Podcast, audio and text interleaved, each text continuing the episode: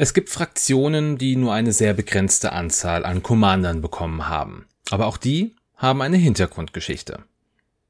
Hi, ich bin Dennis von den Raccoon Specialists und ich freue mich, dass ihr heute wieder bei X-Wing Who's Who eingeschaltet habt.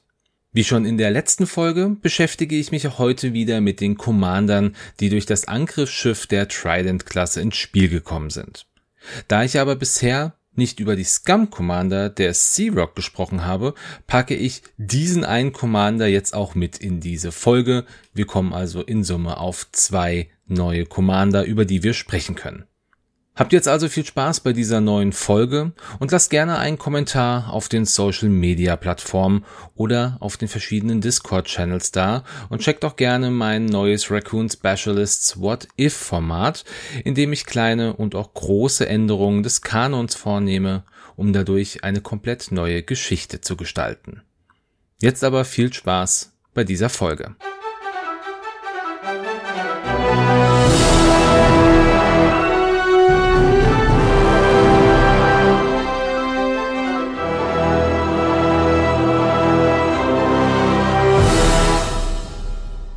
Und wir beginnen diese Folge mit dem Commander, den es schon am längsten auf Seiten der Scum-Fraktion gibt, S. Morrigan.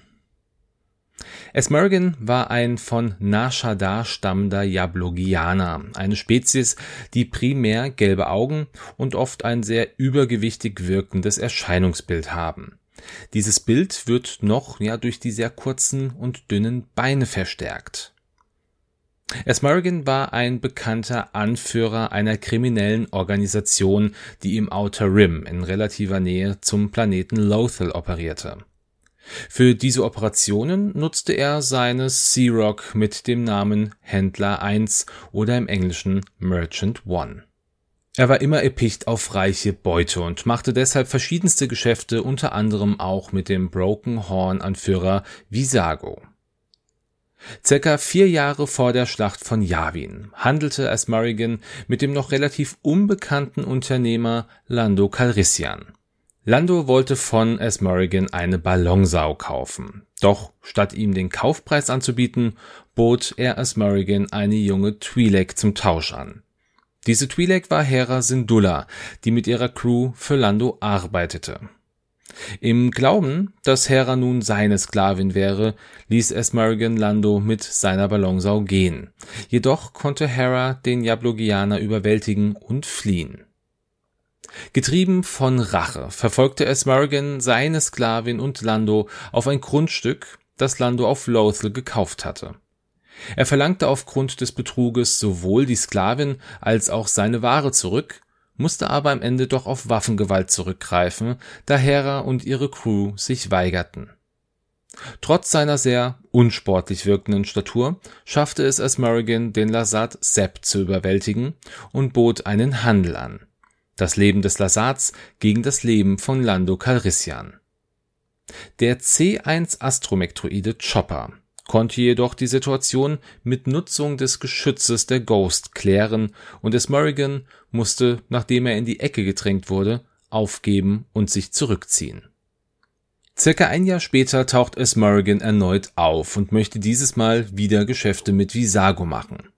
Dieser wurde aber von Hondo Onaka handlungsunfähig gemacht, denn dieser wollte den Deal mit Energiegeneratoren selber abschließen. Auf dem Eisplaneten Nixos traf Esmeralgan dann auf Hondo und auf Ezra Bridger. Esmeralgan erkannte aber, dass Hondo und auch Ezra ihn verraten wollten, und er befahl seinen Handlangern, Onaka zu töten und Ezra gefangen zu nehmen. Und erneut war es Chopper, der Esmeralgan einen Strich durch die Rechnung machte, indem er seine Handlanger ausschaltete. Esmeralgan blieb am Ende nichts übrig, als erneut zu fliehen. Circa zwei Jahre vor der Schlacht von Yavin konnte Esmeralgan den Flugplan eines imperialen Transporters sichern, der Protonenbomben und verschiedene andere Schätze von fremden Welten transportierte. Dieses Mal machte er zusammen mit Hondo Onaka Geschäfte, der es schaffte, den Transporter mit Ionenminen außer Gefecht zu setzen. Doch das Schiff, das trieb jetzt in Richtung eines Atmosphärensturms und Hondo bat die Crew der Ghost um Hilfe. Und trotz des wenig freundlichen Empfangs konnte Ezra die Wogen einigermaßen kletten, so dass die Crew mit Esmerigan und Hondo zusammenarbeitete. Esmerigan aber hatte enorme Probleme bei dieser Mission mitzuhalten, wollte aber auch nicht zurückbleiben, da er Angst hatte, dass Hondo ihn betrügen würde. Nachdem das Team Hondos Agnord-Freund Melchi befreit hatte, machten sie sich an die Arbeit, die Protonbomben zu sichern. Nachdem aber S. Murrigan einen der Wachdruiden der DT-Serie ausgeschaltet hatte, wurden alle weiteren Druiden an Bord des Schiffs aktiviert und das Team musste sich beeilen. Nur ganz knapp schafften sie, aus dieser Todesfalle zu entkommen. Neben den Protonbomben, die der Ghost Crew gehörte, konnten S. Morrigan und Hondo eine Truhe sichern, in der sich aber der Agnord von Hondo befand, der sich dort während des Kampfs versteckt hatte. Und S. Morrigan ging davon aus, dass die Hälfte des Agnords jetzt ihm gehören müsste, da der Deal ja war, alles durch zwei zu teilen. Ja, und an dieser Stelle endet auch schon S. Morrigans Geschichte. Bevor wir jetzt zu seiner Fähigkeit kommen, hier vielleicht noch ein kleiner Fun Fact. Das Aussehen des Jablogianers, das basiert auf einer frühen Konzeptzeichnung von Jabba the Hutt aus Episode 4. Jetzt aber seine Fähigkeit, die da ist die folgende. Während der Endphase darfst du bis zu zwei befreundete Schiffe in Reichweite 0 bis 1 wählen. Falls du das tust, entfernt jedes dieser Schiffe einen Berechnungs- oder Ausweichmarker nicht. Esmerigan versucht jeden Vorteil für sich zu nutzen, um sich selber zu schützen. Solange also seine Handlanger in irgendeiner Form noch verteidigen können, kann er natürlich versuchen zu fliehen. Deshalb ist es ihm natürlich wichtig, seine Handlanger in irgendeiner Möglichkeit, ja, jede Unterstützung zu bieten, damit er abhauen kann. Abschließend und der Vollständigkeit halber. Der erste Auftritt von Asmarigan, der war natürlich in der Serie Star Wars Rebels. Kommen wir zur nächsten und letzten Commanderin dieser Folge. Und das ist auch die erste, die wir haben, die für zwei Fraktionen spielbar ist. Es geht um Asajj Ventress. Und da wir diese schon einmal inhaltlich besprochen haben, werde ich auch hier auf das schon vorhandene Material zugreifen, also ihr werdet vielleicht das ein oder andere schon kennen. Die weibliche Datomianerin wurde 50 Jahre vor der Schlacht von Yavin auf Datomir geboren. Der Planet wurde von den Schwestern der Nacht regiert, welche ein Clan von Hexen waren, die die Macht in Form von Magie verwendeten. Als Säugling wurde Assange auf Geheiß der Mutter Talsin, der Anführerin der Hexen, an den Piraten Halstead übergeben, da die Piraten von Ratatak ja zu einer Bedrohung für die Hexen geworden sind. Mutter Talsin hoffte durch diese Tat die Bedrohung zu verringern. Überraschenderweise wurde Assange in den nächsten Jahren sehr gut von den Piraten behandelt, doch im Alter von sechs Jahren wurden Halstead und seine Mann von Weequay-Piraten angegriffen und Halstead wurde dabei getötet. Assange, die den Angriff überlebt hatte, trauerte um Halstead und wurde von Kynarek, einem Jedi-Ritter, gefunden. Als dieser aber hinterrücks angegriffen wurde, griff Asajj mit all ihrer Macht aus, um den Angreifer aufzuhalten. Der Jedi war von der Macht dieses jungen Mädchens beeindruckt und machte sie zu seinem Padawan. 21 Jahre lang wurde Asajj in den Wegen der Jedi im Lichtschwertkampf und in der Anwendung der Macht ausgebildet. In dieser Zeit wurden Assange und Narek zu Helden, da sie das Volk von Ratatak vor Piraten und Kriegsherren schützten. Während eines Kampfes gegen eine aktive Piratengruppe geschah etwas, das Assanges Leben komplett veränderte. Ihr Meister, Kynarek, wurde hinterrücks erschossen und starb. Assange war alleine. Ohne Führung und noch am Anfang ihrer Ausbildung war alles, was ihr blieb, ihre Wut und ihr Hass gegenüber dem Mörder ihres Meisters, und sie öffnete sich für die dunkle Seite und führte einen Rachefeldzug gegen die Piraten und Kriegshetzer, die auf Ratatak noch lebten. Doch die Nutzung der dunklen Seite lenkte die Aufmerksamkeit von Count Doku in ihre Richtung. Doku, der selber ein gefallener Jedi und nun auch als Darth Tyrannus bekannt war, nahm sich Asajj an und bildete sie weiter aus, um eines Tages seinen Meister, Darth Sidious, stürzen zu können. Asajj, die den Jedi die Schuld für den Tod ihres Meisters gab, da diese keine Verstärkung entsandt hatten, spürte nun noch die dunkle Seite und war voller Hass gegen die Jedi. Aus diesem Grund schloss sie sich nur zu gerne Count Doku an, der ihr versprach, dass sie viele Jedis töten könnte. Doku schickte sie auf einige Missionen, wo sie an den verschiedensten Fronten kämpfte und etliche Klone sowie Jedi töten konnte. Recht früh in den Klonkriegen lernte sie die Jedi-Generäle Obi-Wan Kenobi und Anakin Skywalker kennen, mit denen sie sich regelmäßig duellierte. Auf ihren Missionen traf sie aber auch zum Beispiel auf Großmeister Yoda, der ihr zeigte, dass sie noch viel zu lernen hat. Während der Schlacht von Sullust bekämpfte Asajj Obi-Wan und Anakin, während Darth Sidious von Dokus Plan erfuhr, ihn zu stürzen. Sidious gab Doku die Chance, seine Treue zu beweisen, indem er seine Schülerin fallen ließ und ihr keinerlei Verstärkung nach Sullust schickte. Und nur kurze Zeit später befand sich Asajj in einer brenzligen Situation und bat um Hilfe. Doch Count Doku hörte auf den Befehl seines Meisters und ließ sie zum Sterben zurück. Dem Tode so nahe wurde Asajj vom Überlebenswillen gepackt und konnte sich nach Datumir retten. Hier hieß man sie willkommen, und Mutter Talsin gab ihr alle Hilfe, die sie brauchte, um ihre Rache an Doku durchzuführen. Doch ihr erster Versuch schlug fehl, und als ihr klar wurde, dass sie in einem direkten Kampf nur wenig Chancen hatte, griff sie nach einer List und wollte einen männlichen Sabrak von Datumir zum neuen Schüler von Doku machen. Diese List ging fürs Erste auf, bis es zum Showdown zwischen Asajj, dem männlichen Sabrak namens Savage Opress, und Doku kam. Asajj und Opress schafften es, Doku zu entwaffnen, doch der dunkle Lord griff Opress mit seinen Machtblitzen an. Gleichzeitig beschimpfte Asajj den Sabrak, weil sie diesen für unfähig hielt, da er es nicht schaffte, einen unbewaffneten alten Mann zur Strecke zu bringen. Opress löste sich von Asajj und es kam zum Kampf zwischen den drei Personen. Doku nutzte diese Situation für sich und entkam Asajs Rache. Nachdem Doku klar war, dass die Nachtschwestern ihn hintergangen hatten, schickte er General Grievous und seine Druidenarmee nach Datumir, um die Schwestern der Nacht auszulöschen. Es kam zum Kampf zwischen Asajj und Grievous, und beide kämpften mit allem, was sie hatten. Doch am Ende fielen beinahe alle Schwestern der Nacht, sowie die alte Daka, die eine Geisterarmee beschworen hatte, die nach ihrem Tod plötzlich verschwand. Heimatlos und ohne jemanden an ihrer Seite wollte Asajj ins Exil nach Tatooine gehen, um hier ein neues Leben anzufangen. Auf Tatooine kamen sie mit einigen namenhaften Kopfgeldjägern wie Dengar, Bosk und Boba Fett in Kontakt, denen sie sich auch anschloss, um gemeinsam Aufträge durchzuführen. Sie arbeitete nun als Kopfgeldjägerin, bis sie von ihrer Vergangenheit eingeholt wurde und sie auf Asajj Opress traf.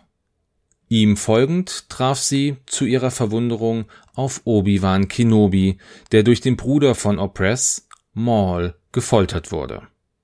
Asajj überlistete die beiden Brüder und befreite Obi-Wan, und als die beiden Sabraks sie fanden, mussten sich Obi-Wan Kenobi und Asajj Opress, die ehemaligen Feinde, verbünden. Doch das ist nicht das einzige Mal, dass sich Asajj mit den Jedis verbünden musste.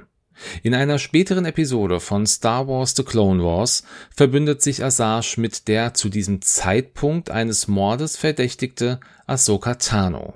Und am Ende war es Asajj, die Anakin Skywalker den entscheidenden Hinweis gab, mit dem er Ahsokas Unschuld beweisen konnte. Diese und noch einige andere Geschichten werden in der Serie Star Wars The Clone Wars erzählt. Kommen wir jetzt aber noch zu einer besonderen Geschichte, die im Buch Schülerin der dunklen Seite erzählt wird. Dieses Buch basiert auf einer achteiligen unveröffentlichten Clone Wars Geschichte. In diesem Buch wird der Jedi-Ritter Quinlan Voss vom Rat der Jedi beauftragt, ein Attentat auf Count Doku durchzuführen, um den Krieg zu beenden. Da den Jedi aber klar war, dass dieser Auftrag nicht alleine ausgeführt werden kann, soll sich Voss Unterstützung von Asajj holen. Voss tarnt sich also als Kopfgeldjäger und schafft es nach einem kurzen Hin und Her, Ventress dazu zu bringen, sich mit ihm zusammenzutun.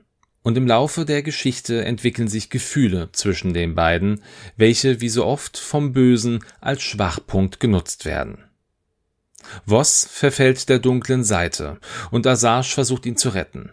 Sie engagiert Boba und sein Syndikat, um Voss aus den Fängen von Doku zu befreien. Doch bis dahin verging viel zu viel Zeit und der Jedi war kein Gefangener mehr, da er schon so sehr der dunklen Seite verfallen war, dass Doku ihn als Schüler annahm. Mittlerweile ging Voss auch davon aus, dass die Gefühle zwischen Assange und ihm nur eine reine Manipulation der Macht waren. Es kommt zum Kampf zwischen Assange und Voss und beide kämpfen so lange, bis sich Bobas Team zurückziehen muss und Assange mit sich nehmen. Nach diesen Ereignissen verfiel Assange dem Alkohol und wurde depressiv. So lange, bis ein Freund von Voss sie aufsuchte und sie mit in den Tempel der Jedi nahm, wo sie auf Anakin und Obi-Wan traf. Die beiden nahmen sie mit zum Rat der Jedi und Assange erklärte sich und auch die Beziehung zwischen ihr und Voss. Dies führte dann zu einer Rettungsmission, bei der sich herausstellte, dass Voss wohl nur eine Rolle als Anhänger der dunklen Seite gespielt hatte. Assange und Voss flohen in Richtung Coruscant, wo sich Assange von Voss lossagte, da sie immer noch glaubte, dass er zur dunklen Seite gehört. Gleichzeitig wurde sie aber vom Rat der Jedi für alle ihre vergangenen Taten begnadigt und verließ Coruscant. Später traf sie erneut auf Voss, der weiterhin Doku zur Strecke bringen sollte. Sie schloss sich ihm erneut an, da sie noch immer Gefühle für ihn hegte, und in einem entscheidenden Kampf zwischen Voss, Doku und Asajj warf sich Asajj in einen Machtblitz von Doku, der Voss treffen sollte, und rettete ihm somit das Leben, nur um ihr eigenes zu verlieren. Asajs Leichnam wurde später zurück nach Datumir gebracht, wo sie in den Gewässern ihres Dorfes beigesetzt wurde Ihren ersten Auftritt hatte Assange schon im Animationsfilm Star Wars The Clone Wars, der noch vor der Serie erschien. Chronologisch wird sie das erste Mal im Buch Doku Jedi Lost von 2019 erwähnt. Asajj wurde ursprünglich für Episode 2 Angriff der Klonkrieger erschaffen, doch ihr Charakter wurde nach der Konzipierung von Count Doku wieder verworfen Schauen wir uns jetzt Assange als Commander an. Sie bringt eine Macht mit und erweitert die Fähigkeiten des Schiffs um ein Fokus gelingt auf eine lila Koordination. Ihre Fähigkeit ist die folgende. Während der Systemphase darfst du eine Macht ausgeben. Falls du das tust, erhält jedes feindliche Schiff in deinem Primärwinkel in Reichweite 0 bis 1 einen Anstrengungsmarker, es sei denn, es entscheidet sich dafür, einen Störsignalmarker zu erhalten. Assange ist eine Meisterin darin, ihre Gegner in die Enge zu treiben und in Panik zu versetzen. Und ich muss sagen, diese Fähigkeit spiegelt dies und ihren Charakter in meinen Augen perfekt wider. Kommen wir jetzt zum Ende dieser Folge. Leider diesmal nur mit zwei Commander für Scum, aber es gibt ja noch den einen, der irgendwie bei allen Fraktionen mitmachen kann Hondo Onaka. Aber den hebe ich mir für eine weitere Crew-Folge auf. Bevor ich jetzt diese Folge wirklich abschließe, möchte ich natürlich noch sagen, ich freue mich über jeden Kommentar auf den Social Media Plattformen Facebook oder Instagram und natürlich jetzt auch ganz neu auf YouTube. Schaut da gerne rein, lasst ein Abo da, drückt die Glocke, dann verpasst ihr keine neue Folge mehr. Wir werden hier in Zukunft auch das Raccoon Radio jederzeit parken, als natürlich auch das Raccoon Specialists What If. Und äh, ich plane auch, muss jetzt aber noch ein bisschen Zukunftsmusik, hier auch nochmal ein ja, Neustart von X-Wing Who's Who zu machen. Ich habe da einen kleinen Plan, um das Ganze ein bisschen umzusetzen. Wie gesagt, noch ein bisschen Zukunftsmusik. Lasst mir ein Abo da, drückt die Glocke, dann kriegt ihr mit, wenn hier was Neues passiert. Ansonsten habt an dieser Stelle wie immer einen schönen Sonntag, einen guten Start in die Woche oder einfach einen schönen Tag, wann auch immer ihr diese Folge hört. Macht's gut, bis bald und ciao.